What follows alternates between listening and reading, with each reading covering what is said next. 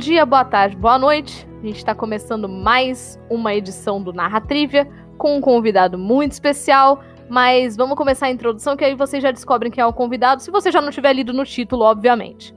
É, eu sou a Nive, com o arroba em comum nas redes sociais. E eu tô aqui com o Alan, de sempre. Olá, boa tarde, boa noite e bom dia. Inverti a ordem. Mas estou aqui, como sempre, arroba Alan nas redes sociais. Fiquem atentos. E também com o querido amigo Rafael Jacaúna. Olá, pessoal. E aí, galera? Tudo bem? Muito obrigado pelo convite da Ana Ruiva em Comum e seu Alan chegar aqui na casa de vocês. Foi difícil? Foi. Me atrasei? Me atrasei. Mas cheguei. A gente perdoa, Jaca. Com as coisas que eu já fiz na tua live, eu já invadi live tua, a gente perdoa. Foi incrível. Aquele dia foi incrível, inclusive. O que está fazendo aqui, Ruiva? A gente está fazendo aqui, a gente vai falar sobre ele que é quem, Jacaúna? É o demônio, é o demônio, é o pé findado, é o coisa ruim. Para alguns é o papai do chão, para outros é o vilão, o inimigo, mochila de criança. É ele. O sinteco gelado. O nome que eu mais gosto, sem dúvida, é mochila de criança, porque não faz o menor sentido. Claro Tranca que faz. rua também é muito bom. Eu, não, ah, mas aí eu não gosto de Tranca Rua, porque Tranca Rua foi referência a um bando de candomblé. É. Então é. Já, é, já, é, então... já é preconceito. Mas o Mochila de Criança, eu fui fazer uma pesquisa para gravar o, o Jaca Freak sobre o demônio, e Mochila de Criança é que, é que se ancora nas costas dos inocentes. Caraca! Caraca, cara. É eu juro que eu achava que era porque mochila de criança tem rodinha, sabe qual é? Ah. E aí fica fazendo trek, trek, trek, trek. E eu acho o, o inferno esse barulho. Caraca, eu achava que era mochila de criança, porque dentro de mochila de criança tem todo tipo de coisa bizarra. E aí eu ficava, tipo, você não sabe o que, que vem dali, sabe? Pois é, mas mochila de criança, pela pesquisa que eu fiz, e achei várias referências sobre, é sobre isso, sobre subir nas costas dos inocentes, né? Tirar a energia dos pequenos. Referente sempre a, ao peso da mochila referente às, às crianças, sabe? Então é o mal, é o maligno. Caraca, é um encosto, né? Um encosto. Fica em cima de você. É a mochila da criança, é um encosto. Caraca, é. eu estou chocada. Eu não tinha pensado sobre, sobre estar nas costas do inocente. Eu tô. Isso mudou toda a minha perspectiva. Eu não esperava essa informação. Caraca. Não, vocês não escutam Jaca Freak. Não, eu ouvi, eu ouvi o, o Jaca Freak sobre o, sobre o demônio. Eu, eu ouvi alguns, porque eu tô, eu tô muito de ruim de podcast desde que a pandemia começou, porque eu ouvia podcast na academia. E aí eu parei de ir pra academia, né? E Você aí eu... parou de ir na academia, Ruiva? Parei, parei não por causa é da pandemia, né? Com esse corpo todo? Justamente foi aí que eu ganhei um corpo todo. Não, mentira, eu perdi peso na pandemia. E. Não, eu parei e. E aí eu parei de ouvir podcast direito. Tipo assim, é, eu não paro pra ouvir podcast, mas inclusive eu tô atrasadíssima com o Magicano, com o Mundo Freak, que era o que eu ouvia na academia. É, é mais ou menos eu. Eu escutava muito podcast quando trabalhava no centro do Rio de Janeiro. Né, uhum. eu demorava duas horas para ir pro trabalho, duas horas para voltar. E trabalhava em escritório, então eu escutava muito no escritório, muito andando de um lado pro outro. Aí quando eu comecei a trabalhar próximo de casa, pô, trabalho. Quando dando, dando aula, né, eu só trabalho, infelizmente, em escola da região, então demoro 20 minutos de, de ônibus. Então, comecei a escutar. Um podcast demorava três dias para escutar. Ah, aí, sim. Não, pior é que eu entendo. Não, aí, o que, que, que melhorou, né? Eu comecei a ouvir as coisas, tudo na velocidade vezes dois. Tudo ah, na velocidade vezes dois. É, isso é drogas. Isso é, é drogas. É. Não, eu tô ciente. É. Cocaína. Não, porque o meu primo falou que fazia isso, eu fiquei assim, não, tu é louco, não, não tem condição de fazer isso. Aí ele, não, claro que tem, eu ouço tudo no vezes três. Só, ah, mentira. Aí eu comecei a ver vídeo no vezes dois. E sabe aqueles vídeos de, de vampiro do Tico? Nossa senhora. Eu ouço aquilo no vezes dois e vou anotando as coisas. Eu tenho três páginas de Cartago anotada aqui. Você tá doidona. Pois é. Mas vamos lá. A gente sempre começa o podcast com algum Era uma vez. E aí, o Era uma vez do demônio, eu acredito que. Era uma vez aquele que foi derrubado dos céus e agora é um anjo caído. E aí ele teve diversas faces de acordo com a história da humanidade. O rosto dele vivia mudando, mas ele continua sendo a mesma coisa. E aí eu vou começar perguntando para vocês: o que, que vocês imaginam quando falamos demônio? Primeira coisa que vem na cabeça de vocês. Alan primeiro e aí o Jacaúna brilha. Primeiro? É. Eu tô falando que os holofotes tinham que ser pro, pro convidado, mas já que eu vou começar, assim, eu acho que tem dois. É, duas representações muito fortes na minha cabeça quando eu associo o, o, o demônio ao cinema, né? É, quando tem essa representação mais pé no chão, mais séria, eles não procuram sempre é, caracterizar com imagem. Então, o demônio é sempre uma força no, no, no, no cinema, assim, num cinema mais de terror, mais pé no chão. Quando eu vejo representações mais é, caracterizadas do demônio, é sempre o, o monstro é, é humanoide vermelho, chifre, rabo, é, a cara levemente desfigurada, dentes, né, muitas vezes. Então, ah, então se você tem que, tem que representar o demônio, você representa qual dos dois? Depende de, do que você quer dizer com ele, é isso? É, depende, porque essa, essa figura é, mais caricata do demônio eu vejo mais em filmes que satirizam ele, né? E com filmes que levam ele mais a sério, ele é representado de uma maneira, por uma presença, ele não tem uma forma física, né? É, uhum. a maioria dos filmes de demônio, o demônio quase nunca aparece, né? Ele tem uma representação mais uh, uh, de presença, é, né? Sempre invisível, é, objetos que se movem. É, uma, é quase como um fantasma, mas você consegue diferenciar a presença do fantasma e do demônio é, dependendo também da qualidade do filme e como ele está representando esse personagem. Mas, por exemplo, você tem é, monstros do cinema que são demônios, né? É, mas ele mesmo, Cramunhão, ele tem essa, essa característica. É, e eu posso estar me perdendo aqui, mas ele tem mais essa característica do demônio. É, a física a, o monstro avermelhado com dentes e a não física, que é, esse, essa presença. Entendeu? Aí se eu tivesse que escolher qual dos dois vem primeiro na minha cabeça, é a, a caracterização mais satirizada ali do, do, do, tradicional, né? Do demônio vermelho e dentuço chifrudo. Saquei. É o, é o demônio cristão? É o demônio cristão.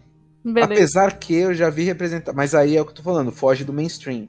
Eu já vi representações do demônio de maneira não é, fora do tradicional cristão, assim, mas que geralmente representava o que seria o demônio em outras culturas, por exemplo. Né? Tá. tá.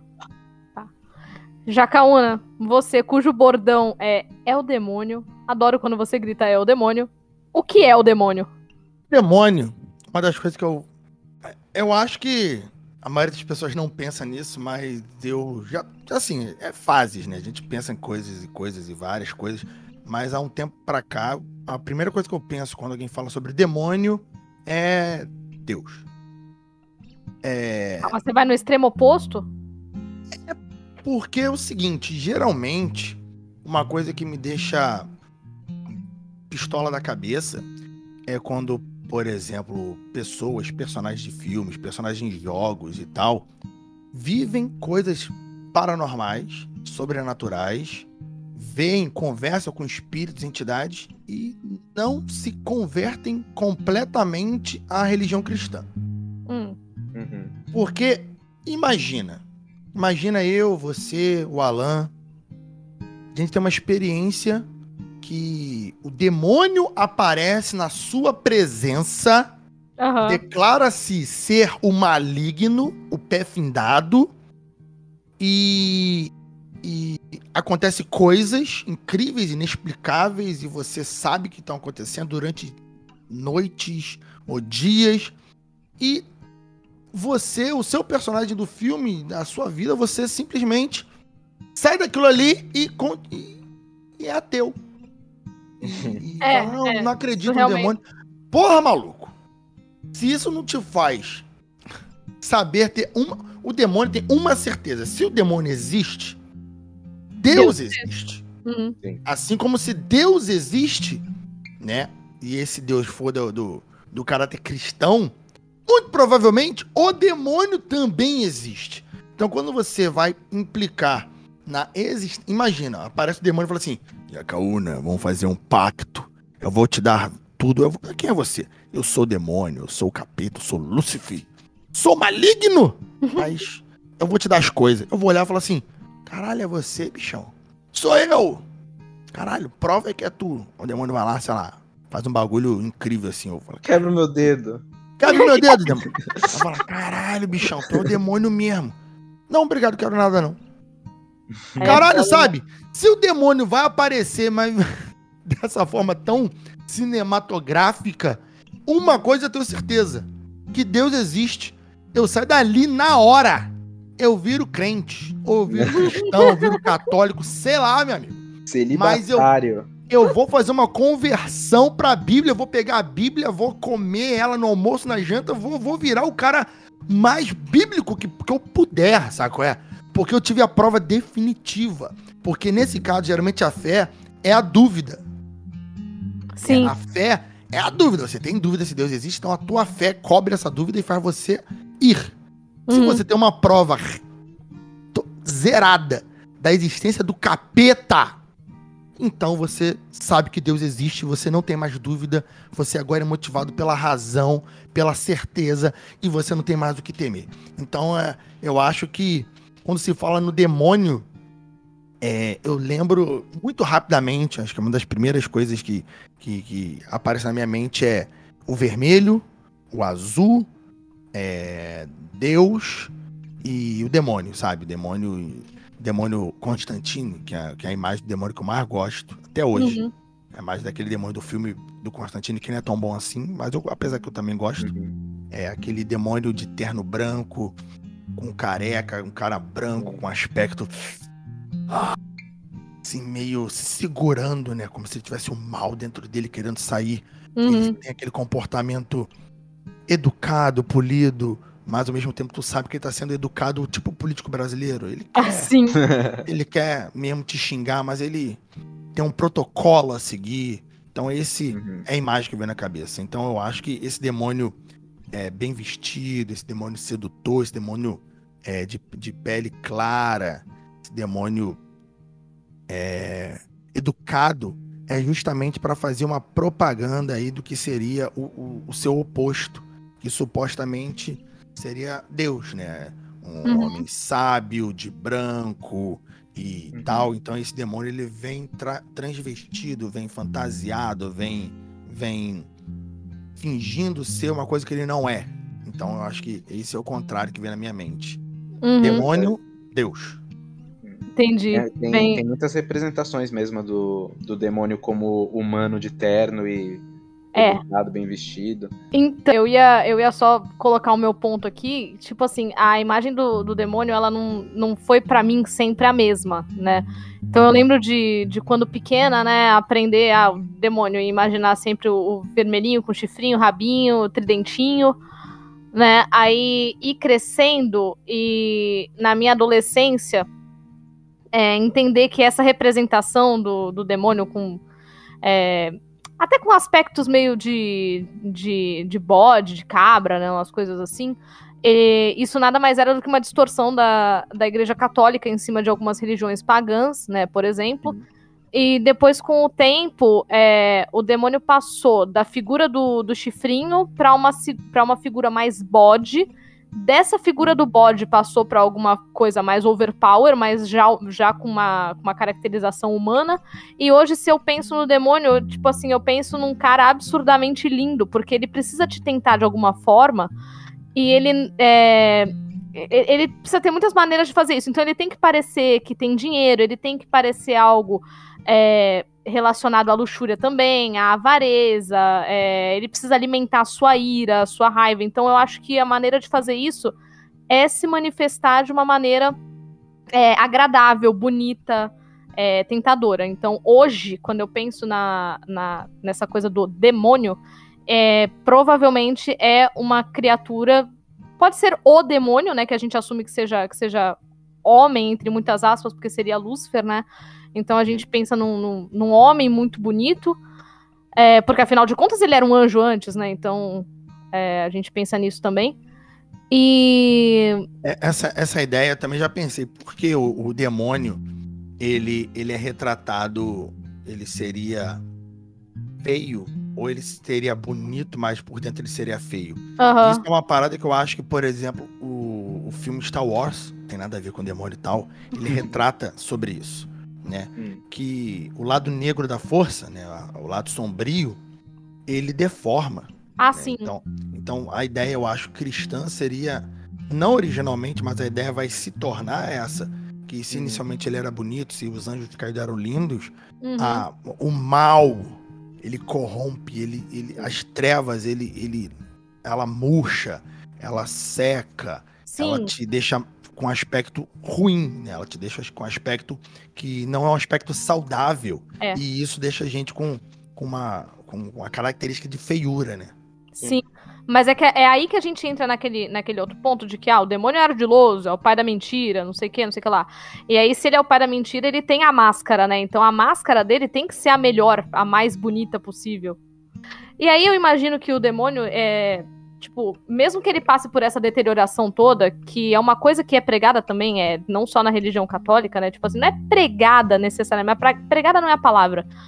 Mas que é um é, é, meio que um conceito que a gente acaba desenvolvendo, né, de que se o bem é perfeito, o mal é distorcido. É, e a gente coloca o diabo como o pai da mentira. É, ele precisa mentir da melhor maneira possível, então ele vai acabar também aparecendo em representação é, da coisa bonita, né? Sim. Então eu sempre imagino ele dessa forma. É, e aí a pergunta que eu, que eu ia fazer logo depois, o Jacaúna meio que já respondeu, mas se você quiser é, citar outro ou discorrer é, sobre o que você já citou, era qual é a representação de cultura pop que vocês mais gostam acerca do demônio? Eu, eu gosto muito dessa do Constantino, que eu acho maravilhosa. Eu, é meu, meu top 1, assim, não necessariamente de personagem, porque ele aparece bem pouquinho no filme, né? Uhum. Mas aquela caracterização animalesca, escondida, aquele pé cheio de lama. Eu acho isso um, toque incrível. Então uhum. acho essa representação muito boa. É essa que eu gosto de colocar nos RPGs, assim. E uma outra que eu acho que é muito simbólica e muito maravilhosa é a do Tenacious D. É. Né? Que, que é, que, é, aquele demônio vermelho de chifre, bode, aquela bem aquela caricatura cristã criada no, na Idade Média, construída ao longo uhum. de muito tempo. E aquele, aquele ali é aquele demônio que é usado no, no, no South Park. É aquele ali. É, é bem bem engraçado Sim. e ao mesmo tempo. É, esse é o ponto. Ele deixou de ser um demônio assustador, no geral. Você é, vê então. aquele demônio ali, dependendo do seu grau cultural, dependendo do que você é acostumado a assistir e tal, aquele demônio ali é caricato, é engraçado Exato. até. Né? É engraçado. Sim. Tanto que muitos vilões, grandes vilões da, da cultura pop, de anime, de filme, seriado e por aí vai, eles não têm o comportamento destruidor. Não, os aí que tá. os bons vilões, eles se apresentam não só agora, mas se tu pegar, sei lá, Inuyasha, Sesshomaru, ah, é. uhum. cara, extremamente calmo. Star Wars, Darth Vader, no geral, muito calmo. Pega ali no pescoço do outro, mas ele não tá... Sabe, Kylo Ren é. Não tá gritando, isso é, isso é caricato, é engraçado, não é assustador, é triste. Né? É triste. Uhum. O, o Thanos, sempre muito calmo, com aquele aspecto triste, porra, eu tenho que matar metade do universo, mas, pô, é meu trabalho. É o maior vilãozão e sempre tá calmo. Aí o, o vilão grita. O vilão é gritador, que sai berrando, fica caricato que nem o Hitler nos filmes. Isso. Coloca uhum. o Hitler. Não, não, sempre brabo, gesticulando, é um pobre coitado, sabe? É, é um filho da puta que dá vontade de só dar um tiro na cara dele e ir embora, não dá nem vontade de espancar, coitado. Não tem nem, nem graça, sabe? É, é, um lixo só. Então, os grandes vilões, eu acho que eles têm esse aspecto calmo, sedutor, né? É, chega ali no, no papo. Então, acho que é por esse caminho. O demônio bem, bem, bem escrito, demônio bem produzido, demônio bem feito num jogo de RPG, ele vai ter esse caráter manipulativo, ele vai ter essa, essa ideia de, de te dar uma volta sem te encostar um dedo. Então, uhum. Então acho que vai ser esse detalhe que, que vai tornar um demônio, o demônio em si, interessante. Eu acho que é o mais marcante para mim, assim, é, gosto muito do Deniro mesmo, no, no, no Advogado do Diabo, porque ele tem essa. Ele, ele é. Como é, que, como é que é aquela palavra? Ele é debochado, assim, sabe? É, porque ele é o que eu vou escolher. o Deniro. Ele é debochado. Eu, eu, acho que o demônio é debochado, assim.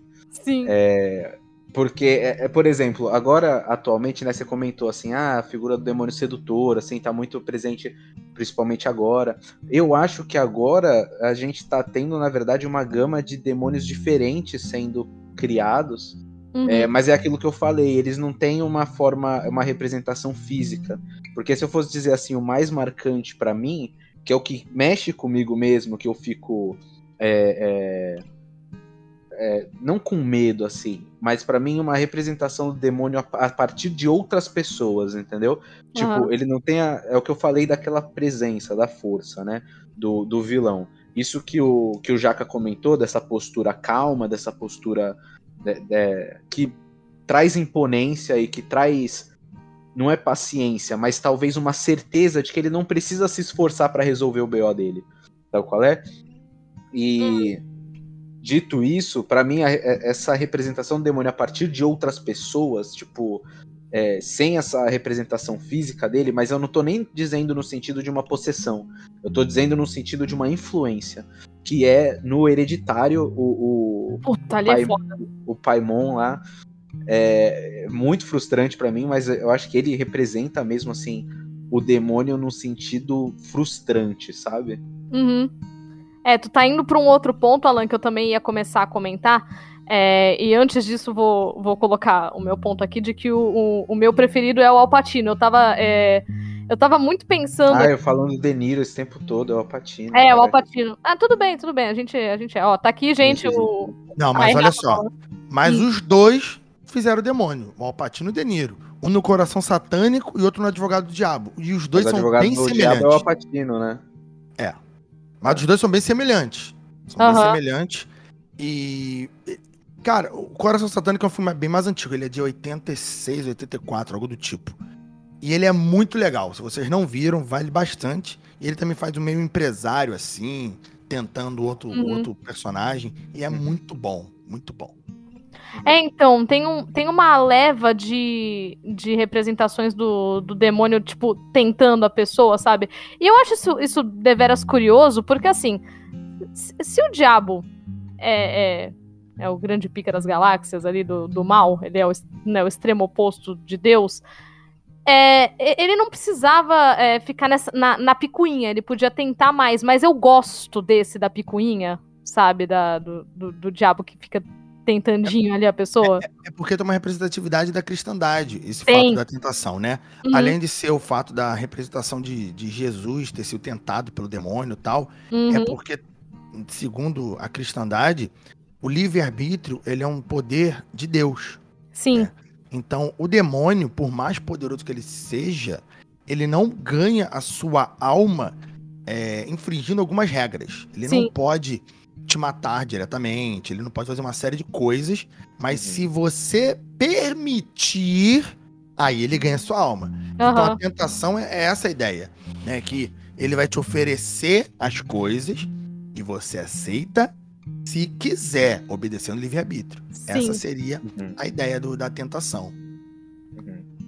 Sim. É, sim. Eu, eu, li uma vez um conceito muito interessante que vai contra esse, esse, essa lógica, mas aí é muito é, é, assim, eu só acho interessante, não tem muito a ver. Eu, eu, nunca vi uma representação dessa na cultura pop, mas inclusive eu até adoraria ver. Eu acho que eu vi uma. É era uma arte, assim, não lembro em que site eu vi, que era um conceito do seguinte. A, aquela. É uma. É uma. Eu esqueci o nome da. Eu, eu tô com medo de falar. É auréola, não é? Auréola. É auréola. É auréola, né? É, a auréola dos anjos, ela cega os anjos da verdade. E quando um anjo quebra essa auréola, ele consegue ver, mas ele, ele é expulso do mundo do, do mundo sagrado, né, de Deus. e ele desce pra terra. E sem a luz da auréola o cegando, ele consegue enxergar a verdade.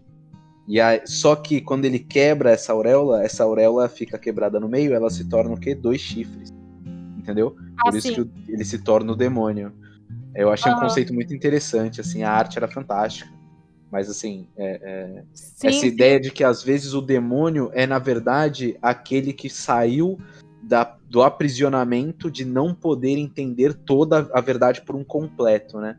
Sim. Sim, mas não, não precisa ir tão, é, é, tão longe, Alan, do, do conceito, tipo assim, aparece e ninguém aborda, porque de fato ninguém aborda.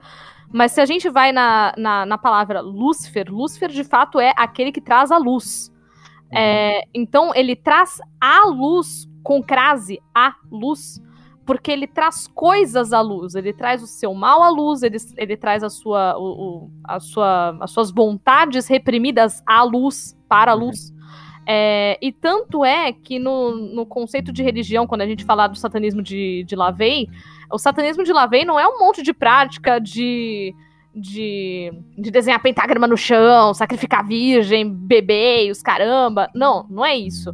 Quando você vai ver os mandamentos do satanismo de Lavey, eles, ele tem a ver com a aceitação da própria natureza e dos instintos.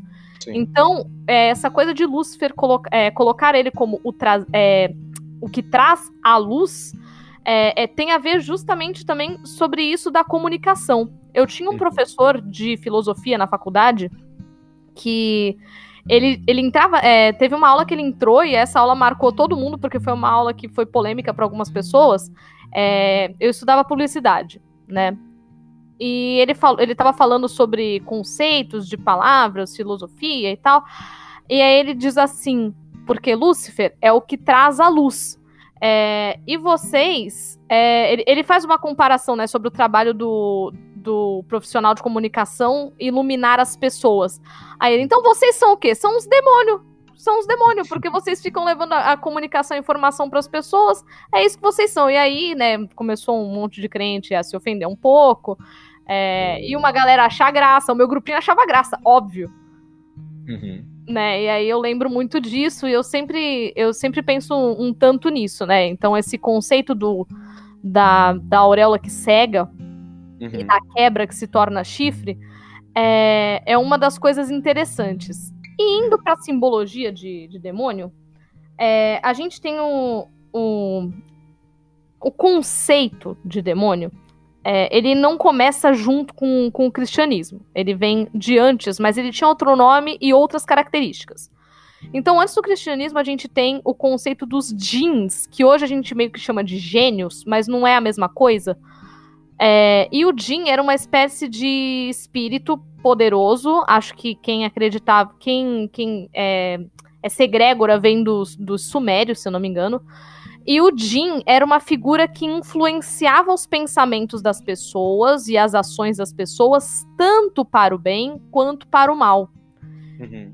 É, e essa coisa foi se modificando com o tempo. Então a gente tem mais para frente a ascensão do cristianismo, né? E, a- e aí vai se construindo a figura do demônio. E aí, para mim, a figura do demônio ela é tão abrangente que eu não que, que é até difícil construir é, uma representação visual do demônio inteiro, porque eles é, acabou se demonizando vários itens de cultura pagã, tal qual os chifres. Sim. E aí a gente tem os chifres como, como algo é, que na cultura pagã representava a fertilidade, representava a virilidade, e isso foi demonizado. É, tal qual a sexualidade feminina foi demonizada e demonizou-se também a figura de Lilith, né? Então é curioso de, de, de visualizar é, que o demônio ele vai acumulando, ele vai acumulando para si representações de tudo aquilo que é vilanizado. Então, no- nos anos 80, o diabo era o pai do rock. Sabe? Sim. Então, tipo, a gente, a gente vai caminhando para esse ponto. É, lance é justamente como o, a figura do demônio é, é- foi ferramenta como de influência social, assim. é, Que é, realmente, principalmente na mídia é, é, do cinema, assim, que é a mídia que eu mais consumo, aham, essa- representações do demônio, consumindo elas desde criança, elas sempre me foram muito assustadoras. E elas eram sempre atreladas a comportamentos sociais que não sei quem, né? Eles, quem são eles? Os Illuminati? Não, a Igreja Católica, né? Que tinha um poder de influência muito grande, principalmente em Hollywood, né? É, eram comportamentos que a, a, a igreja ali repudiava e queria que as pessoas tivessem esse essa repulsa desses comportamentos. E é algo muito danoso, inclusive, eu queria compartilhar aqui que eu tenho receio de dizer nomes dos demônios, por exemplo, porque é, me é levemente. É, é, é, como é que eu posso dizer? É um gatilho para um medo infantil. Uhum. É, eu ia perguntar isso para vocês também. Continua, continua.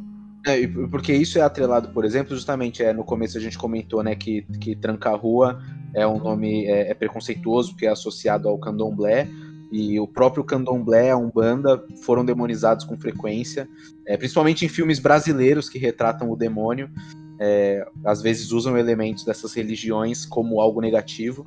Né? E aí, indo mais para o passado, por exemplo, eu lembrei aqui da representação do Hades, né, que ah, é o né, um, um, deus grego, que ele foi é, caracterizado como o diabo, né? Ele pegou essas, esses estereótipos do diabo e foi absorvido nele na mídia. É, e aí ele também me lembra outra característica. É, ele é um puta deus grego de boaça. É, exatamente. Ele, ele, pô, ele guarda as almas. Alguém tinha que fazer isso, tá ligado? Mas. O, o, o Hades, ele não é tão de boaça, mas ele é um cara ali, se a gente pode dizer assim, meio frustrado, sabe? É? Eu também ele tem, Até aí, quem, não, quem nunca Exato. teve um momento ali, né? Quem ele tem um trabalho merda, né? ele tem um trabalho merda, então imagina você eternamente num trabalho merda, então ele, ele é um cara meio bolado, mas ele não é um vilão realmente, né? Ele, ele cumpre uma função, ele, Poseidon e Zeus, são semelhantes, então eles não uma tinham uma aparência né? específica, Sim. mas é aquele ponto. Algumas das histórias vão dizer que o Hades tem um aspecto mais dark, vamos dizer assim, justamente pelo ambiente que ele frequenta. Então, a, a, ele, por ser um deus, ele vai ter as características de, de, de, um, de uma coisa soturna, escura, do abismo, assim como Poseidon vai ter as características do mar. Sim. Tá entendendo? Então, nesse ponto também tem essa diferença. Ah, não, eles são iguais e tal, era uma, um trabalho ok. Mas por que Poseidon vira água? Ele virava água antes? Se, se Poseidon fosse no lugar de Zeus, ele ia virar água lá? Ou ele, por ser deus dos oceanos, por viver nos oceanos, ele assumiu as características de onde ele vivia. Então tem uhum. essa ideia também. O Hades, mas sim, o Hades, ele. Eu li uma pesquisa uma vez falando que o, não tem templos de Hades na Grécia, né? Tem de, templo de outros tantos deuses. O templo de Hades não era porque os gregos achavam ele um deus maligno, mas era porque falar o nome de Hades e criar templos a Hades era mau agouro, porque Sim. é a morte. Então você não queria venerar a morte porque estaria parecendo que você estaria querendo morrer mais rápido, algo do tipo. Então Sim. não era porque ele era o vilão, porque ele era o demônio era um mau agouro porque era uma coisa negativa. As pessoas não queriam morrer, né? Tinha esse caráter. Sim, sim. É, e isso é uma das coisas também que ajudou na. Assim, porque é, antes de do cristianismo, né, quando a gente fala das religiões politeístas, das religiões pagãs, a gente não tem um conceito plenamente definido de bom e mal.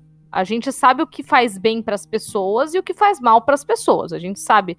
É, a gente entende o, conte o, conceito de vingança e tal, mas não tem um papel tão delimitado do que é bom e mal. Tanto é que os vikings, por exemplo, eles têm deuses. É, assim, tem Loki, que é o deus da mentira. E ele é o deus da mentira, da estratégia, do fogo, do gelo. É, ele é deus de coisas que são tidas hoje como boas também. É tipo é... o Thor, né? Deus do, do trovão, é... do raio e Deus da colheita. Do é. Quê? É. é, porque raio, trovão tem a ver chuva. com chuva, chuva traz fertilidade da terra, colheita. Faz sentido. É quando rolou o sorteio lá dos, dos poderes, ele teve que ficar. Ele teve que ficar para pegar o que sobrava, né? Caraca. E aí a gente tem é, essa delimitação do que é bom e mal. E a meu Deus, como é que é o nome? Quando a Igreja Católica mistura coisas de outra religião. Sincretismo, sincretismo religioso. Uhum. Quando acontece o sincretismo religioso, é, o papel ali fica muito bem delimitado. Então, é, por exemplo, por exemplo, algumas criaturas ou deuses ou figuras que foram demonizadas é, incluem o próprio Loki, que se tornou uma representação do diabo. Então a gente tem lá a representação de chifre, a representação da, da mentira e tal. A gente tem Hades, a do submundo. A gente tem Quernunos, meio bode. E a gente vai caminhando para sempre ter uma figura ou outra que vai complementando a figura do diabo. E aí, no final das contas, a gente tem um cara meio bode com um par de chifre que mente pra caralho e mora no inferno. Inclusive, é, eu fico muito triste com essa personificação do diabo no bode, porque eu, eu, acho o bode um bicho lindo, assim. Ele é. E, e aí, cara, como eu tenho esse medo já intrínseco na minha cultura, assim, de, de ter medo de falar, ter medo de tudo, isso me gera um certo receio de chegar perto de um bode, tá ligado? Mentira! Porra, se você, tá, por exemplo, se você tá na varanda de uma fazenda, assim, tô tranquilo, nos Alpes, tô tranquilo ali nos Alpes olhando a, a, a noite ah. estrelada. Aparece um bode na sua frente. Eu ia ficar com medo, entendeu? Por quê? Por conta dessa representação midiática do bode, sabe? Alan, Mas... pergunta, pergunta convergente aqui, tanto com o convidado Jacaúna quanto com a nossa futura convidada Juliana. Hum. Tu assistiu a bruxa? Assisti a bruxa, tá entendendo? Mas eu assisti um filme que me traumatizou muito mais em relação ao bode, que foi é... VHS. Já viu esse filme? Não. VHS. Já viu esse filme, Jaca? É esse novo da Netflix, né? Não, não. É, um, é uma antologia. Ó, vou recomendar aqui para quem, quem gosta. Então eu imagino que vocês vão assistir em algum momento. VHS é uma antologia com vários curtas-metragens de horror, todos de found footage, tá ligado? Nossa, nem tinha Aham, uhum, tô ligado. Tem um desses curtas-metragens que é uma galera, assim, é, fazendo um documentário sobre uma seita. Hum. E é hum. uma seita suicida, né? É, e eles vão até essa seita, tipo um templo com vários monges que vão é, é, é, cometer esse suicídio coletivo, enfim. E aí, esse, no final do filme, eu vou dar um spoilerzinho, mas é de um dos curtas, tá ligado? É, a, a menina que tá com eles, ela é sequestrada por essa seita e ela é engravida do demônio e nasce o bebê. E o bebê, ele já nasce enorme, né? Ele já nasce com a cabeça de bode, com aquele corpo todo é, é, musculoso, com a cabeça de bode, assim. Meu Deus. E me traumatizou demais, porque ele olha pra câmera e, e o cara que tinha engravidado a menina era o cameraman, entendeu? E aí o bode olha pra câmera e diz assim: Papai. Meu Deus do céu! Só faltou, ele falar, só faltou ele falar: sou Bafominho, seu amiguinho, vamos Era brincar. o Bafominho, tá ligado? E aí essa, essa representação me traumatizou. Mas é muito louco, assim, pegar um animal real também e associar com o demônio, assim. É, pega a cobra, por exemplo, é um bicho que eu adoro. E a cobra, cara, a galera tem medo da cobra sim, por conta desse sim. conceito dela representar o diabo, né? Aliás, isso é uma coisa relativamente, é, relativamente moderna, porque tecnicamente no Antigo Testamento, especialmente em Gênesis, não é citado o demônio em momento algum. E a gente assumiu com o tempo como representação. Não lembro nem se foi o Jacaúna que falou isso no, no podcast dele ou se eu li porque eu consumi muita coisa de uma vez. É, e a gente assumiu é, como fato de que se a cobra tentou Eva dentro do paraíso, logo a cobra é o demônio. Hum. Foi tu que falou isso, Jaca, ou eu li em outro lugar? Ah, não lembro. Mas eu penso assim também. A galera representou isso assumiu que foi demônio. É, por exemplo, eu, eu acho que eu falei isso no, no, próprio Jaca Freak, nesse Jaca foi do demônio. Uhum, que é muito é, bom, inclusive. É, a, o demônio, a cobra, é o demônio ou é alguém que o demônio mandou? É um serviço? No, no livro do Eduardo Spor, ou A Batalha do Apocalipse, é, não é o demônio, não é o Lúcifer. A cobra é um dos, dos, dos seguidores de Lúcifer, né? Uhum. Que faz esse tipo de coisa. Então depende da representatividade, vão, vai ter, vão ter, mas realmente na Bíblia não tem dizendo não, a cobra era o demônio, não Sim. tem nada disso. É porque o demônio em si, ele não tem a, a representatividade, a representatividade dele na Bíblia, ela é muito interpretativa. Sim. Né? Ela, ela não está diretamente dito com as letras, não, o Lúcifer é o nome, o Lúcifer, não, não, não tem isso. Não. Tudo representações e citações que vão sendo juntadas e dependendo de onde forem feitas é, tá mal traduzido, é uma complicação, é um negócio interessante, complicado. Sim, Lúcifer por, por, si só é um nome que surge na Idade Média, né? Ele não estava ali no, nos manuscritos e tal, e ele acaba sendo é, era um título que é cunhado na Idade Média, na Idade Média, e acaba ficando. Então a gente chama o, é, é como chamar a, a Daenerys de Khaleesi, entendeu? Não é o nome dela. E também a mesma coisa acontece com, com o diabo, Lúcifer, uhum. enfim. Uhum. É, eu tava indo pra uma outra linha de raciocínio e eu me perdi dessa vez. Posso só citar que a gente falando assim sobre esse lance da, da representação do diabo na Bíblia? Pode. É, eu lembrei de uma representação do diabo, entre muitas aspas, que é. Eu, eu acho que o Jaca vai poder me confirmar isso. Tu tava lendo o Silmarillion, não tava, Jaca, fazendo live lendo Sim. o Silmarillion? E a representação, me, me corrija se eu estiver errado, é meu cor, não é? que quando o mundo está sendo criado é através de uma canção. Uhum. Né? E meu cor com inveja dessa canção, agora eu não lembro qual foi a motivação dele, ele começa a cantar num tom é, errado, né? E, a, e, esse erro do tom que começa a, a criar a maldade nesse mundo que seria perfeito. É, e eu acho essa, essa representação assim de que é, não que necessariamente seja um paralelo da criação do mundo real, né? Mas eu gosto muito desse, desse detalhe da pureza de uma música, e aí o meu core representa essa, essa, esse erro, essa maldade, por conta dessas, dessa, dessa motivação ah, que ele tem, que agora eu não lembro qual é. Mas é interessante aí se a gente for procurar sobre o autor, né? O, o Tolkien, junto com o autor lá do Crônica de Narnia, que eu esqueci qual é o nome do camarada agora, eles eram contemporâneos, eles é, trocavam ideias. O Lewis, eles trocavam ideia e os dois são muito cristãos. Eles eram muito cristãos, tanto que Nárnia é. Né, Aslan é Deus. Aslan é Deus, sim. Né? E, e Melkor é o demônio. E não tem, não tem muito o que pensar. Eles fizeram. É, eles eram muito cristãos e pegaram todo aquele preconceito. Tinha. Desculpa, todo aquele preconceito tal que tinham na época deles, da educação deles, da estrutura deles, e, e fizeram a obra, sim, baseada em várias questões religiosas, questões sociais da Inglaterra, e, e o Melkor seria essa, essa dissonância, né? E ele contamina, a sua dissonância, ele contamina quem está em torno dele, que são supostamente outros espíritos elevados e tal. Aí seria esse tal do paralelo com Lúcifer. O Lúcifer não, não tira um terço das hostes celestiais de Deus. Né? Uhum. Né? O demônio, o inimigo não sai com um terço das hostes de Deus, seria o Melkor que consegue levar junto com ele um terço, não tem um número específico, de só um quinhão de espíritos, né? Que é uma parte. Um quinhão uhum. quer dizer uma parte. Não quer dizer uma parte fixa, mas é uma parte variável.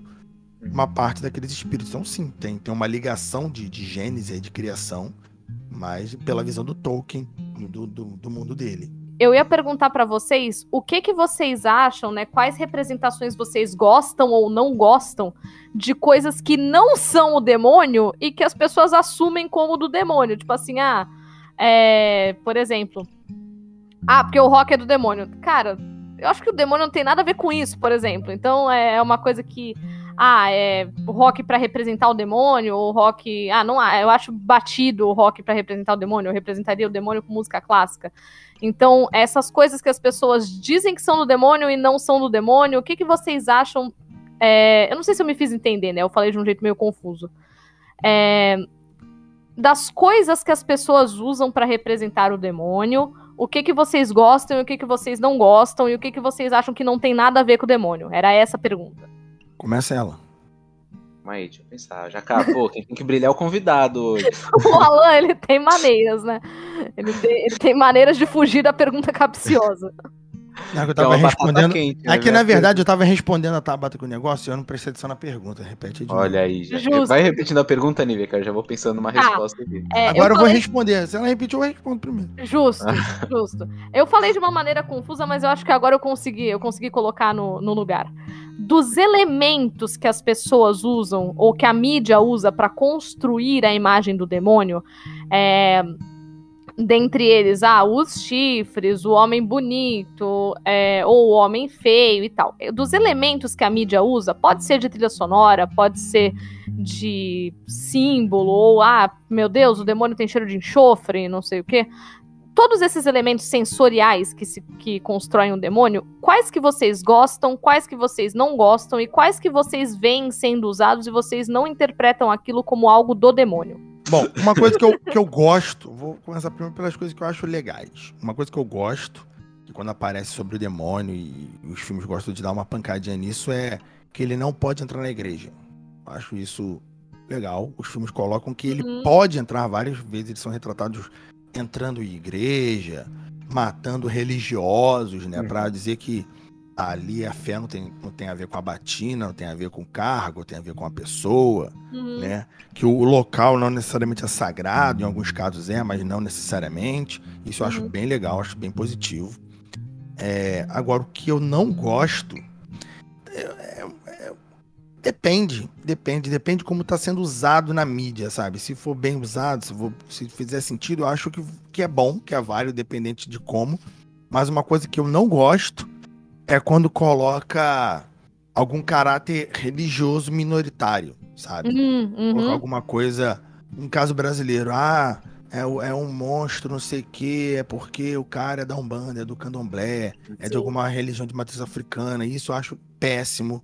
Ou então quando o vilão é estereotipadamente gay, ah, vem, aparece o demônio, aí o demônio é mó, mó, né, um viadão louco assim, tu fica, cara, por quê? Sabe qual é? Aham, uhum, por quê, assim? Por quê, sabe? Quando coloca uma parada mais ambígua, eu acho mais aceitável já. Afinal, ele é um espírito, é um demônio, é um, é um ser de sem corpo, né? Ele assume uma forma, mas ele não precisa necessariamente se comportar como homem, como mulher. Pode ser ali aquele lance que qual é o nome da palavra? É... Andrógeno. Andrógeno. Pode ser uma parada mais andrógena, como se fosse também lá no Constantino, no caso do anjo, né? Que aquela uhum. atriz faz brilhantemente, que eu demorei muito para saber se era um homem ou uma mulher, não importava muito. Tilda Swinton. Maravilhosa essa mina aí. Ela é. E ela, e ela fez um personagem incrível ali, que eu realmente, sabe, é um anjo. Não, não, não tem sexo, sabe? Uhum. Então uhum. ficou muito bom. Agora, quando coloca na mídia é, características de minoria no, no, em espíritos malignos, tipo demônio, isso me incomoda. Isso é eu acho esse... bem errado. Isso, isso já deveria ter acabado há muito tempo, sabe? Uhum. Porque isso, que o Alan falou anteriormente, você pega é, você e o Alan falaram, pega coisas que são negativas para aquela sociedade e você transmuta no maligno.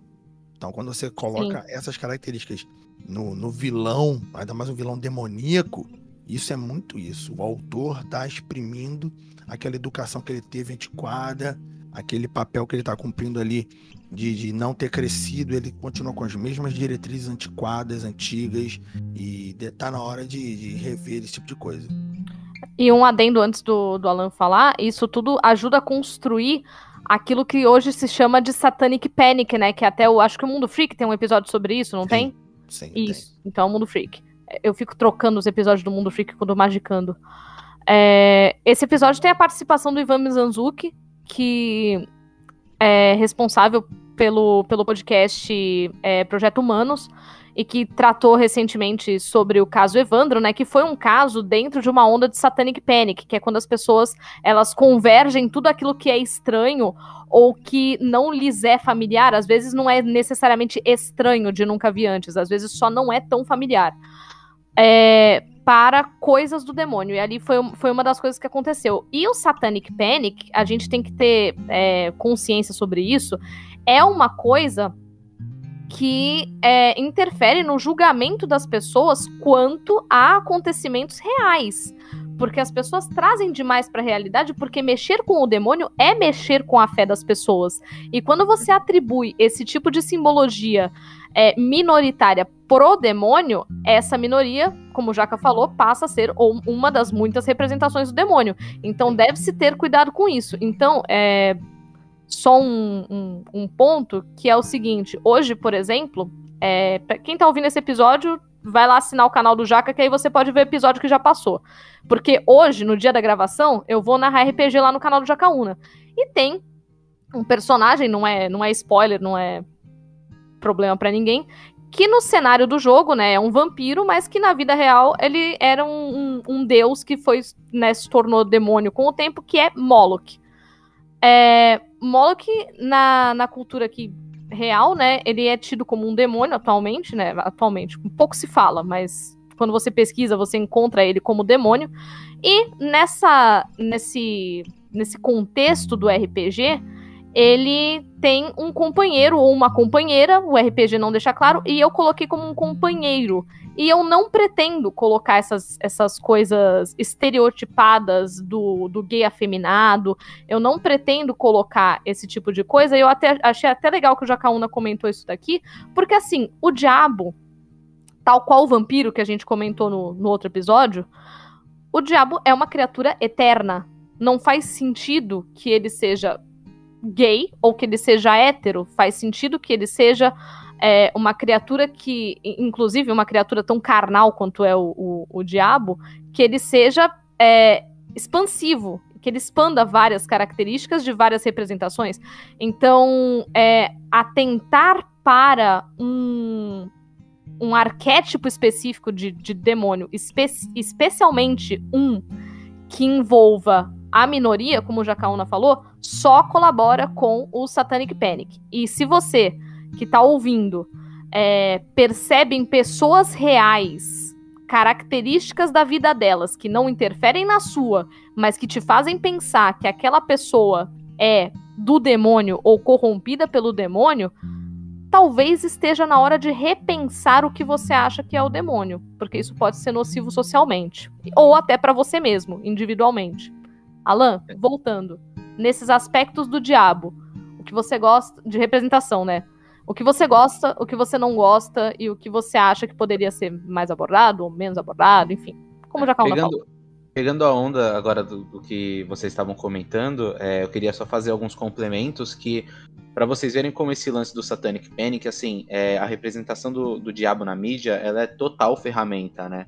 Da, dessa, dessa sociedade mais conservadora e que quer ditar o, os comportamentos e os, as personalidades das pessoas. É, e isso começa desde cedo. Por exemplo, uma, é, uma caracterização do demônio que eu gostava muito, mas hoje eu vejo o quão problemática ela é, é a representação do ele no As Meninas Superpoderosas. Ah, sim.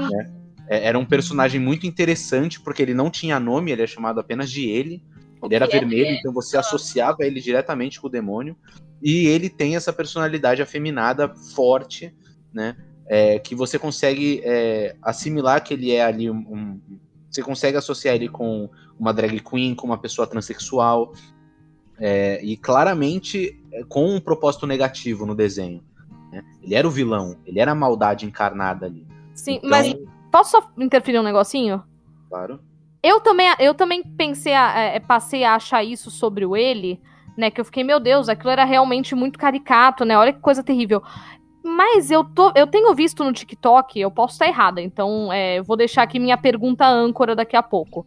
Eu uhum. tenho visto no TikTok que a comunidade LGBT, especialmente a galera da, é, do drag, é, tem abraçado bem mais essa figura do ele como representação, porque apesar de ser um vilão, é, é, que eu não lembro mais muito bem, mas apesar de ser um vilão, ao que me consta, ele não era exatamente cruel ou louco. Ou, não é louco, louco não é a palavra. Ou ruim, surtado, que nem o, o macaco louco, por exemplo. Ele era um vilão é, diferente, que, enfim, a galera começou a, abraçar o ele como representação LGBT. E eu tenho visto no TikTok. Então, se isso não for generalizado, fica aqui a minha pergunta. Fica aqui a minha pergunta. Você que tá ouvindo que é LGBT. O que, que você acha da figura do ele como, como, como diabo? Porque eu gostaria que isso fosse mais discutido, porque ao passo que a representação é, caricata da minoria na figura do diabo ela é prejudicial, é, em que momento a gente acaba é, abraçando e ressignificando essa figura? Entende o que eu quero dizer? Então, você que está ouvindo, é, o que, que você pensa a respeito desse personagem? Talvez eu deixe outra pergunta âncora mais pra frente, né, sobre o demônio, pra gente discutir na live, mas aqui fica uma. Continua aí, Alan, eu, desculpa. Eu acho que nesse caso pode estar tá rolando esse lance da ressignificação, porque, hum. como eu falei, é um personagem muito legal e muito interessante, mas ele tem essa, essa história, né? Essa falha. É, porque não tem como, assim, a gente não sentir que o personagem tá ali com esse propósito. É um desenho infantil, é, com um personagem com todos esses trejeitos É, e com esses estereótipos negativos, com, com, essa representação negativa, ela tem essa, essa intenção de, de influenciar as crianças, né, a, a sempre associarem aquilo como algo negativo. E se você comparar é, o, o, personagem com personalidades famosas que, que tem essa, é, esses trejeitos, esse lance mais queer, assim, é, uhum. É, facilmente você pode criar um satanic panic nessas crianças, principalmente em famílias católicas, né? É, uhum. Outro lance também que eu não gosto é quando os filmes retratam personagens. Inclusive, acontecem de filmes dizerem, por exemplo, que são histórias reais, né? Filmes de terror que se aproveitam de casos de. É, de doenças psicológicas uhum. é, para argumentar que na verdade aquilo é, é, é, e disfarçar aquilo e vestir aquilo como um caso de é, possessão demoníaca, satanismo, né? Então é, gera um satanic panic né, em pessoas é, para para pessoa, não, com pessoas, não, não sei qual qual qual qual o nome não adjetivo é qual Ai, caralho, porra, eu tô lesado da pandemia. É, a frase que eu quero dizer é: Você gera Satanic Panic em pessoas para com pessoas é, esquizofrênicas, por exemplo. Ok. Tá? As pessoas que não têm esquizofrenia ficam com medo de quem tem. Era isso que eu queria dizer. Tá, tá. Funcionou a frase? Também. Sim. Eu falei inclusive, eu acho que sim. Porque, tá. E, inclusive, isso Para me lembrou bastante a minha avó, que ela, ela tinha esse. Ela tinha medo de gente louca, né? Fora. É, assim, eu ia falar é foda, saiu é fora. Fora Bolsonaro, não, mentira. Vamos lá. Ela tinha medo de gente louca. E gente louca é um termo muito abrangente e preconceituoso também, né? Então, é, é até interessante tu ter colocado isso agora, porque colabora, né? Porque as pessoas acham que ouvir vozes é do demônio. Sim. É o demônio tentando a pessoa, né? E coisas assim. É... A gente tem, ao longo dos anos, ao longo das décadas, a é, mudança da representação do, do, demônio, né? Ainda falando dele como símbolo e como ele reflete a sociedade. Oi, Alan? Rapidinho, antes de você seguir, é, ah. eu ainda tinha mais umas coisinhas pra falar. Desculpa. É... Só que agora eu esqueci, não, tá aqui ainda. É... Também não gosto, por exemplo, é, da representação do espírito como algo negativo. Ok. Né? Você sempre tem é, por exemplo, você pega filmes que, que existem, né, uma categoria de filmes religiosos. Nessa categoria de filmes religiosos, você tem grande parte de filmes cristãos e uma parte meio menor, mais, mais nichada de filmes é, espíritas, por exemplo, que pegam o espiritismo e retratam essa, essa figura do espírito como algo é, a não ser temido. Né? Uhum. Mas no grande mainstream, novamente você gera esse satanic panic do espiritismo, porque sempre que tem um espírito, o espírito é tem aquela vai, quando ele aparece, né, porque muitas vezes ele aparece nos filmes, é aquela pessoa é, com aquele é, como é que fala, não é filtrada, é quando uma parada é transparente. Ué, como é que fala? É. Translúcido. Tem uma figura translúcida com características é, de decomposição, de, de, de meio que mortos-vivos, né? E é sempre um lance meio maligno. E aí isso também gera um satanic panic enorme em relação à religião. Uhum. É, ou em relação a mesmo quem não tem essa religião, mas quem acredita em, nos, em nesse conceito da alma e do espírito é, que vive no mesmo plano é, que os humanos. E outra coisa que eu ia comentar antes da gente passar para o próximo tópico, para a próxima parte, era, era meio que é, questionar, na verdade, Jacaúna que falou que não entende como quem tem uma experiência nos filmes com, com demônio não se torna cristão, aí eu te trago o seguinte pensamento. Sim. A maioria, e se, quiçá não todos os filmes de possessão demoníaca, são os personagens são cristãos já. É sempre casa cheia de cruz. É sempre a galera rezando com texto e aí a merda acontece. A casa do ateu tá tranquila. É sempre o cristão que se ferra. Mas aí tem argumento religioso para isso. E, cara, argumento religioso para tudo não falta, são dois mil anos de argumento. Sim. É. que para quem é ateu, o inferno já tá garantido. O demônio tem que tentar quem é da igreja. Boa. Essa foi boa. Cara, essa. Entendeu?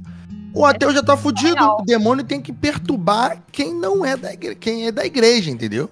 Essa aí que ele tem que quebrar fé. É por isso. Caraca, Mas no geral. O ateu, ele fica tranquilo enquanto vivo.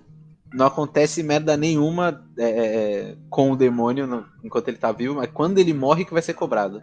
Exatamente. Aí a cobrança vem depois, entendeu? É mais ou menos isso. É por isso que, que tem aquele lance, né? A Bíblia diz que quando você é ignorante, você não vai ser julgado por Deus porque você está em ignorância. Então, quando o cristão te, te fala sobre Deus, ele tá fudendo a sua vida. Não é? Caralho! É! Ele tá acabando contigo porque ele tá te dando apenas uma alternativa, que é entrar na igreja ou inferno.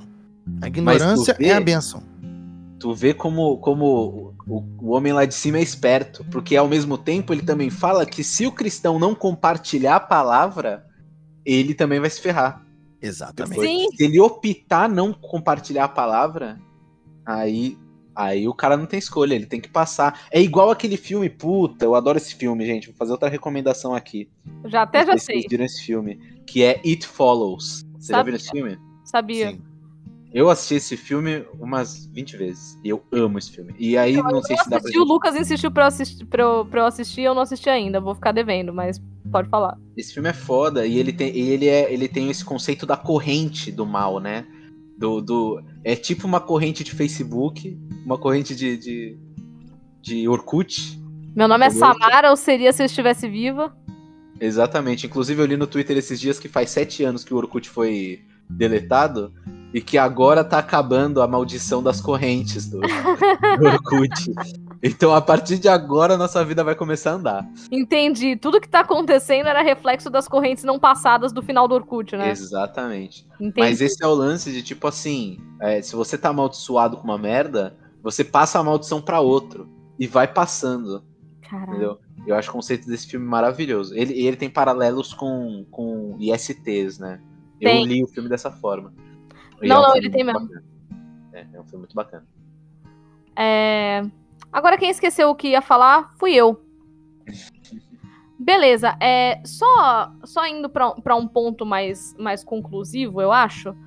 É, vamos lá, vamos supor que vocês tivessem em mãos a tarefa de representar o demônio de uma maneira não convencional tá? Criar uma maneira nova de representar o demônio.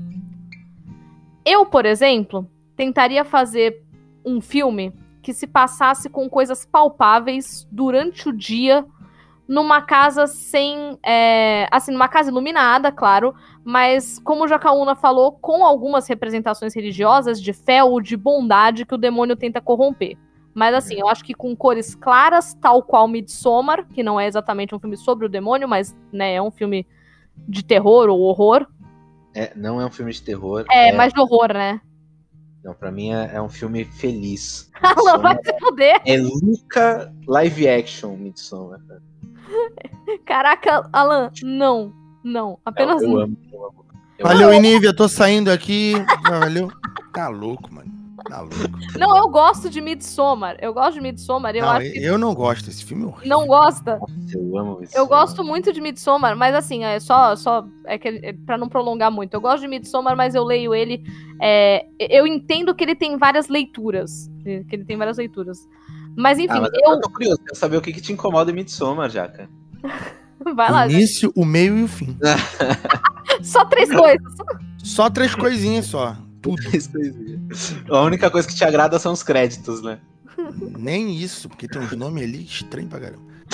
Pior que tem mesmo. Não, ah, mas é. assim, é. Termina aí, Jaca, desculpa. Não, terminei. Sobre Midsommar é tudo que eu tenho pra dizer sobre isso. Ah, eu achei que... Aparentemente tá, o Jaca com Midsommar é igual você com Hereditário, o Hereditário. e Hellraiser. Eu, eu também não gosto de Hereditário. Nossa senhora, que filme bosta, mano. Nossa. Nossa, gente, é incrível, não fala assim. Não, a única é- parte é... que eu aceito do Hereditário é uma parte merda. Que é quando a criança perde a cabeça, sabe? Nossa, Jaca! É a parte mainstream do, do, do, do Hereditário. É. é. a piada do Hereditário é essa. Nossa, Aí eu, gente, caraca, mano, que merda. Eu vi um filme pra ver uma criança na cabeça, sabe? É? Que merda. Nossa. Mas, mas Jaco, eu, preciso, eu, preciso, eu que tô te conhecendo agora, eu preciso entender. Quando você diz uma merda, você acha que o filme é ruim ou o filme te traumatizou tal qual eu com Hellraiser, por exemplo? Eu acho o filme ruim mesmo. Eu acho ele. Acha ruim ah, mesmo. Eu acho ah, ruim. Eu acho que ele tem, tem uma mensagem interessante ali, que é que é pessoas brancas são filha da puta pra caralho. Então eu acho só que, que é que é que a ah, pessoa é preta que vai dar merda, a religião de branco é mó meostra também. Mas eu acho ele todo Pior Sei que Midsommar é a mesma coisa, né? É, é só branco. Midsommar é a mesma coisa, é o rolê do Kleber da galera branca. Não, mas é de Midsommar que eu tô falando mesmo. O Hereditário também. Ah, o Hereditário eu acho ah, tá. todo, todo torto. Aí chega lá e tem um capeta, e não tem capeta, e o cara incorpora, ele é satanista, e bate cabeça no teto, corre no teto. Aí eu olhei, eu vi isso com a Tabata, a Tabata olhou pra mim, eu olhei pra Tabata e falei assim, caralho, que merda de filme é esse, agora? Aí alguns vão dizer que eu vi errado, outros vão dizer não sei o quê. Beleza, tudo bem, eu só não gostei. É que eu tenho um conceito muito simples. Às vezes é simples demais. Se eu vejo um filme prestando atenção, tô vendo o filme mesmo, tô no celular, não, tô prestando atenção no filme. Se eu vejo ele uma vez e eu não entendo o filme, olha, eu tenho 35 anos, né? Leio livros, fiz faculdade de história, eu sou professor. Se eu vejo um filme uma vez e eu não tenho a capacidade de entender o livro, o filme, o filme tá errado sou eu. A culpa é do diretor, é de quem escreveu, saca? Olha o que eu te falei sobre o Snyder Cut, é? A culpa não é minha. A culpa é dele que fez o filme errado. Ah, mas tem gente. Esse filme, Jacão, é que você tem que ver mais, mais três ou quatro vezes pra analisar pau no seu cu. Eu não vou ficar 10 horas vendo um filme, sabe? É? Pra analisar. Eu não sou roteirista, eu não sou analista, eu não faço faculdade de cinema, sabe? Então, assim, existem filmes pedem para prestar uma atenção especial, que realmente só vai entender no final. Tá, sei lá, tipo aquele Mãe, que é um filme um pouco mais cabeça, né? Que tem uma proposta mãe. mais complicada. Mas se o filme não tem uma proposta tipo Mãe, que é realmente para você não entender nada e depois tu falar, caralho, eu vou rever porque agora, né? Não, o Midsommar não é pra tu ver duas e três vezes para ver se tu analisa. Isso é um filme, sabe? É um filme que acontece coisas absurdas e tu fala, ah, brother, quer me traumatizar? corta meu salário, saco? É, não precisa fazer isso comigo. Caraca, o bicho quer me traumatizar, corta meu salário, é foda. É, é traumático, sabe? Não, não, isso aí já acho que é um pouco show off demais, quer chocar. O filme quer chocar, saco? É que nem aqueles anime que não tem nada, só tem explosão de cabeça, só tem no frontal, só tem peito de mulher balançando, não tem nada. Só quer, só quer chocar a sociedade. É só, eu acho isso. Eu acho Midsommar, só que eu acho que a sociedade, muita gente agora que é fã de Midsommar, que escuta muito deve estar bem puto comigo. Mas desculpa aí, é isso. Não, não, não, não, é isso. Eu ia falar, inclusive, que tu tá conhecendo o Alan agora e tu já conseguiu ofender ele de cinco maneiras diferentes. Não, que isso, eu entendo, eu respeito o posicionamento de todo mundo. É que sim, eu realmente gosto muito de Midsommar, eu me identifico com, a mensagem do filme, entendeu? É, e tem a Florence Pugh, assim, então... Quer jogar gente branca do prédio? É isso? Também. Fala que você não gostou de ver velho branco caindo do, de. Eu não sou esse tipo de ser humano que tem prazer no sofrimento dos outros. Meu Deus! Não é não. sofrimento, os caras os cara aceitaram, entendeu? Que ele bateu no chão e estava vivo! Foi mesmo, foi mesmo. É, não, verdade. Como não é sofrimento? O filme mostrou mas, o cara no chão um gemendo. Foi sem querer, foi. E aí encerraram o sofrimento do cara. É, com uma marretada na cabeça. Porra! O Jacão, né? É eu acho.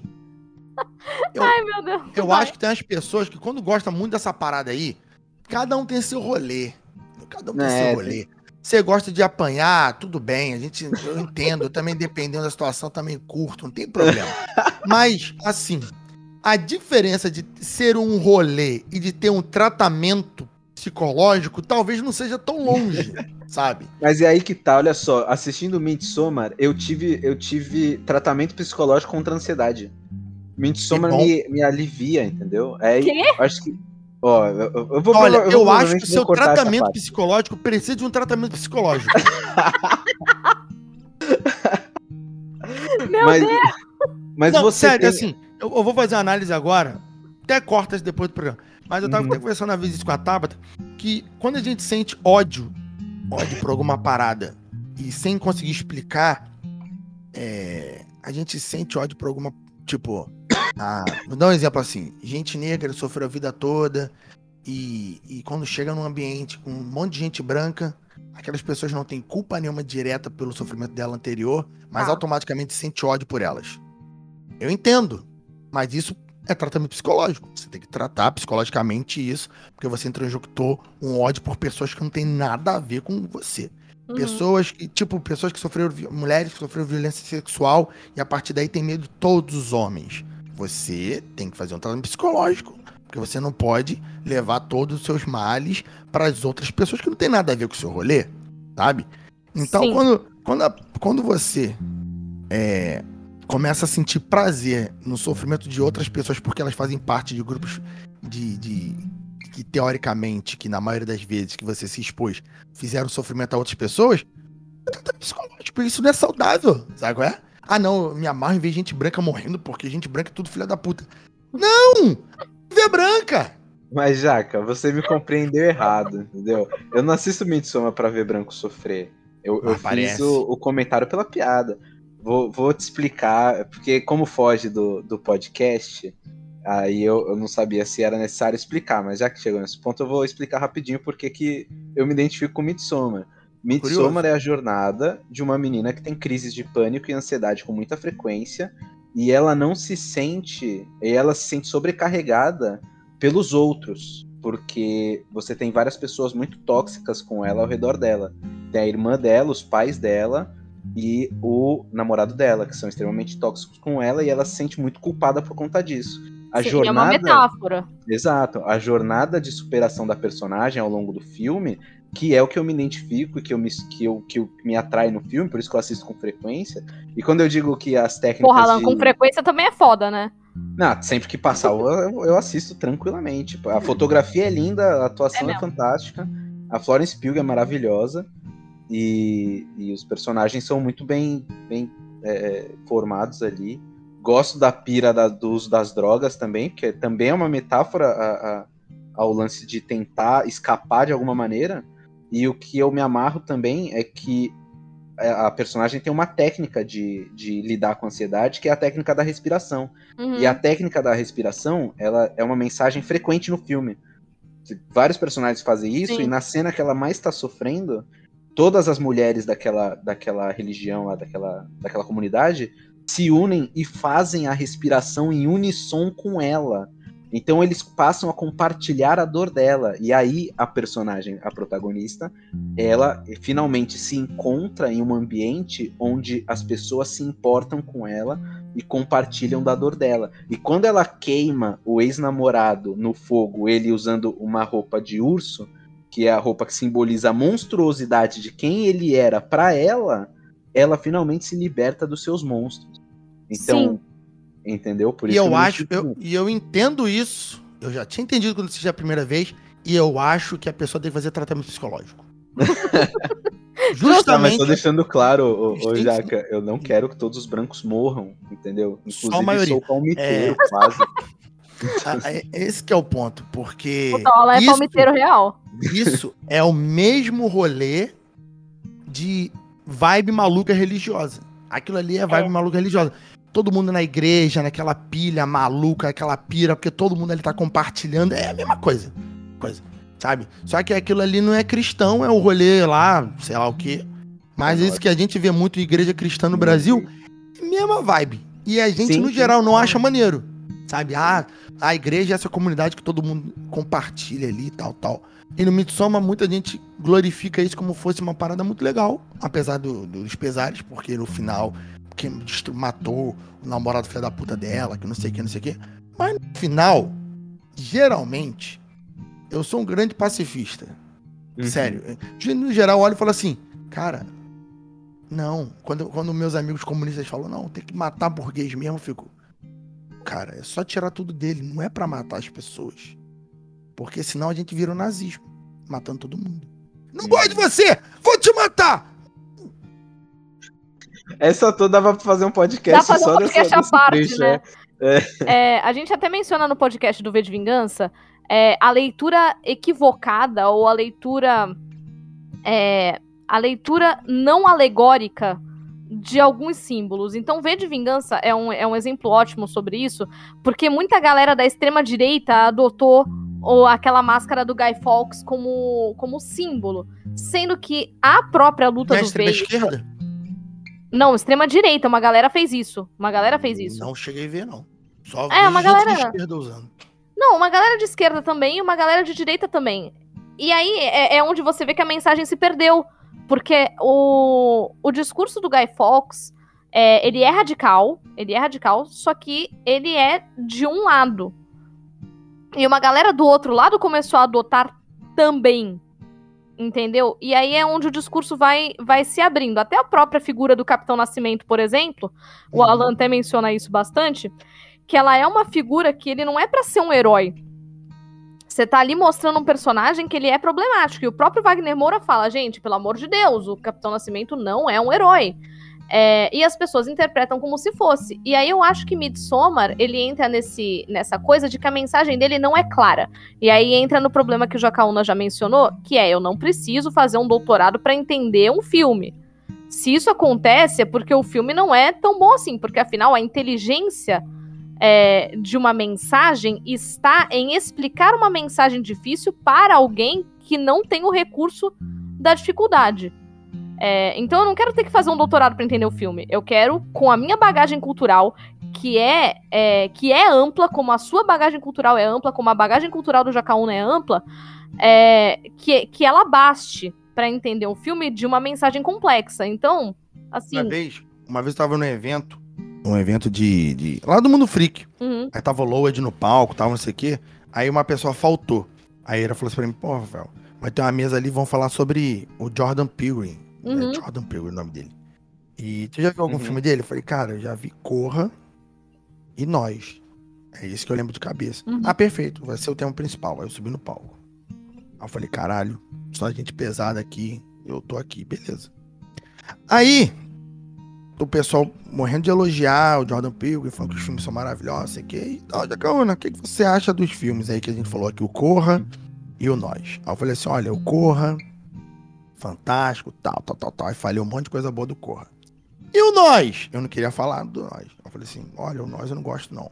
O pessoal me olhou, porra, no palco de comunidade negra, o pessoal elogiando tudo, o cara faz. E tu me vem aqui e fala que não gosta. Aí, é, por quê? Eu falei assim, olha, porque esse filme Nós, como vocês estão elogiando aí muito sobre a música, sobre não sei o quê, eu vou falar pra vocês, ó, eu não falo inglês. Nunca morei nos Estados Unidos, que nem muitos de vocês. uhum. Eu não entendo da cultura americana igual vocês. Eu não entendi a referência A, B, C, D que vocês deram. Pra mim, então, o filme não é bom. Pra você o filme não conversa, né? Aí o pessoal, ah, mas é contigo. Eu falei assim, ué, mas é a minha opinião. Vocês perguntaram se eu gostei do filme. E eu disse que não. Eu não disse que o filme é ruim. Aham. Diz que eu não gostei porque eu, o meu arcabouço teórico não alcança o que é necessário pra gostar desse filme como vocês gostaram. Porque todas as referências que vocês estão explicando, pra mim, se perde. O Corra, eu entendi a grande maioria, se não todas as, as referências. Ali do, do- dos personagens, porque tem coisas da história ali que eu já vi sobre, em outros lugares, outras. Agora no Nós, entendi quase nada daquele filme. Eu achei ele bem Uhum. confuso. Eu não me aproveitei nada das referências dele. Então, pra mim, ele não serve. A culpa é minha? Não. A culpa é do filme.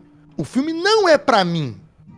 Sabe? Uhum. Se daqui a 10 anos eu tiver um outro arcabouço teórico e ler o, o- o- e ver o filme e gostar, a culpa continua não sendo minha. O filme agora ele se torna pra mim, porque agora eu tenho outra bagagem. Então, quando você faz uma obra de arte e você quer atingir o público, você tem que saber para que público você está falando, né? Você não vai falar para qualquer público, senão você vai perder a ideia. Você tem que saber para quem você quer atingir. É tipo, é, você vai no baile de favela, você vai tocar uma música que converse com o público. Você não vai levar uma música clássica no baile de favela onde as pessoas estão esperando Uhum. um funk. Você tem que conversar com o público. Batata. Não o público é obrigado a conversar contigo. Você, o Uhum. apresentador da arte, que é obrigado a conversar com o público. Então é mais ou menos isso. Eu não me sinto culpado quando eu não entendo o filme. Um, ou o filme não é pra mim. Dois, não a culpa é do diretor. Era pra todo mundo. Uhum. Então, é mais ou menos isso. Sim, sim. Não, e, e- mas o que eu tava falando de Midsommar, assim, eu não tava dizendo que você não entendeu o filme. E justamente o lance de eu me identifico com aquela mensagem Sim. do filme, uhum. entendeu?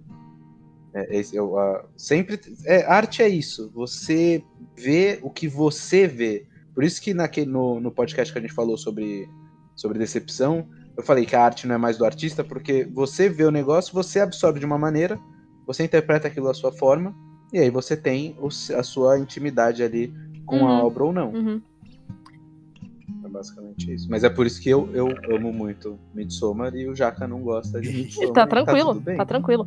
Mas a gente Sim. chegou em tudo isso porque eu tava falando assim, gente, se vocês tivessem que representar o demônio de uma maneira diferentona, é, qual vocês usariam? E eu tava falando sobre é, que eu usaria a paleta de cores claras, é, a, com iluminação alta e pessoas que fossem. É, pessoas no, no, filme que é, fossem. tivessem sua, sua fé, mas que ela fosse relativamente calma. Então eu, eu usaria outra saturação.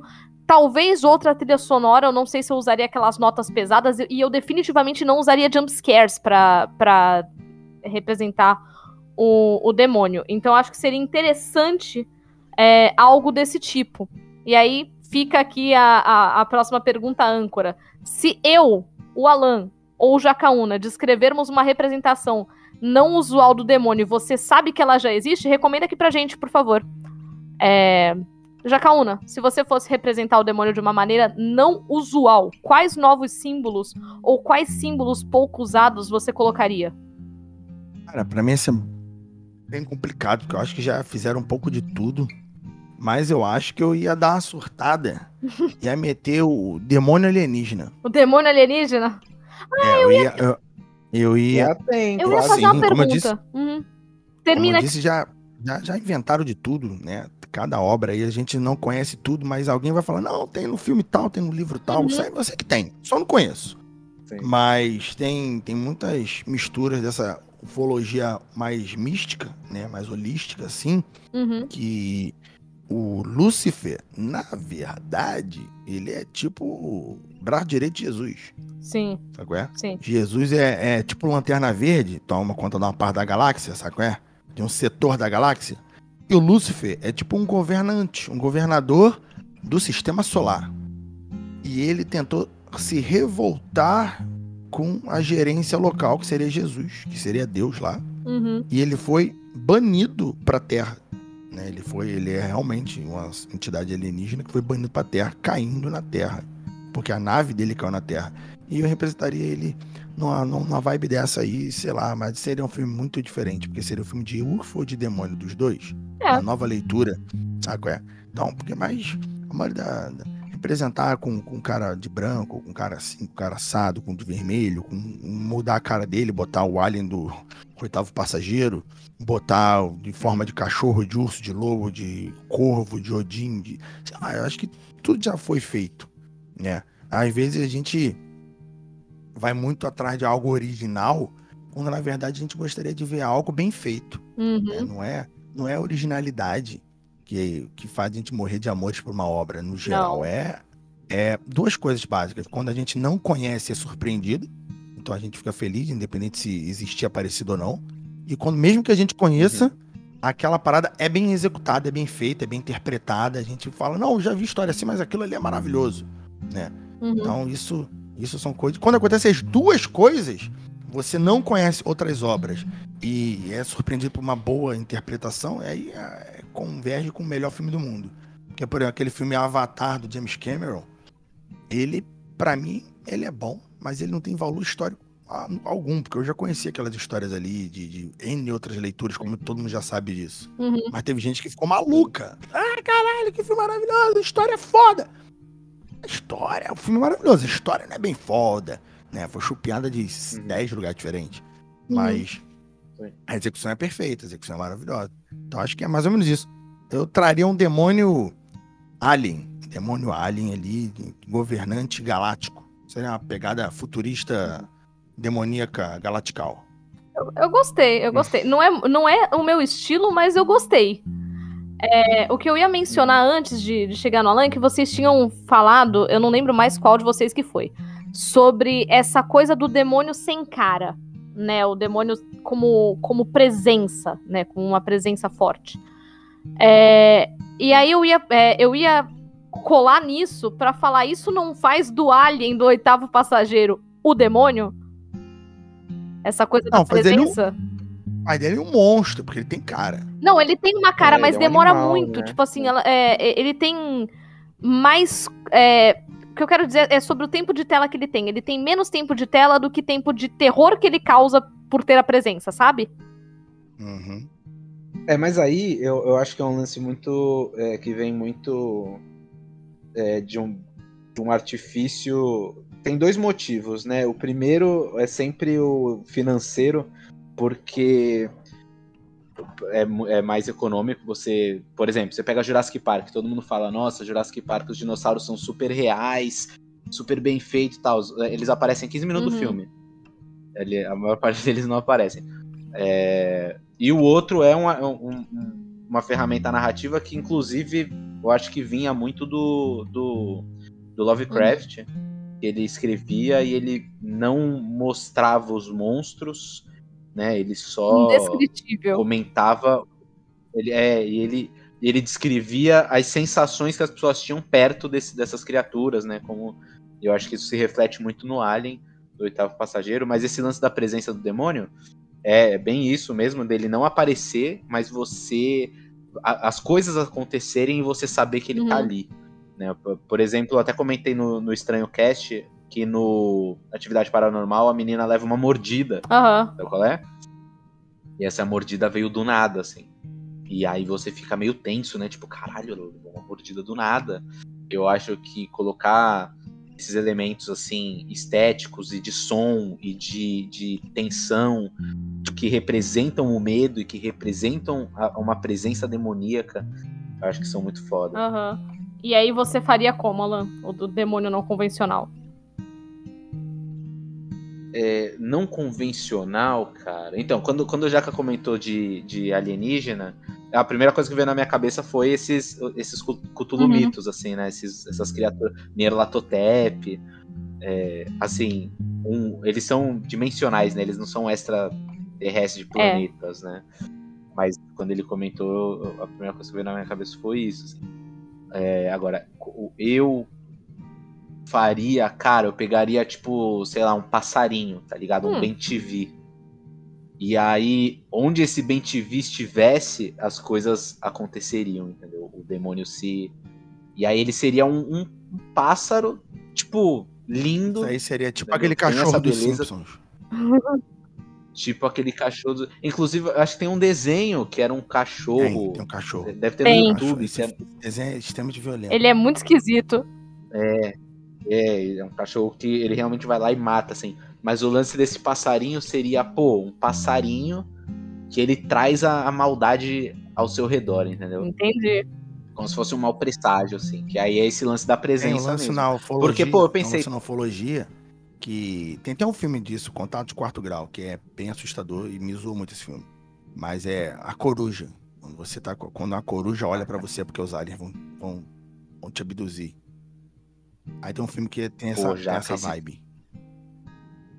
Esse filme eu vi o trailer, eu, não, eu, eu já fiquei mal. Esse filme é extremamente assustador. Extremamente Principalmente com esse lance da coruja, velho. Caraca.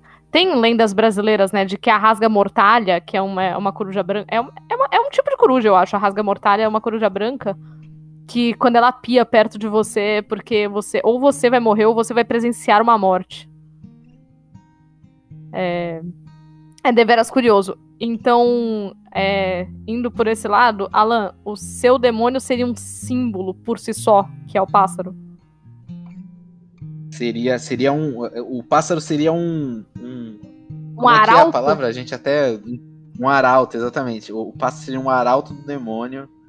O Ben TV do demônio. Alan, se na edição tu não colocar um Ben TV cantando no fundo, eu vou ficar muito chateada. Vou colocar. Eu vou ficar muito chateada.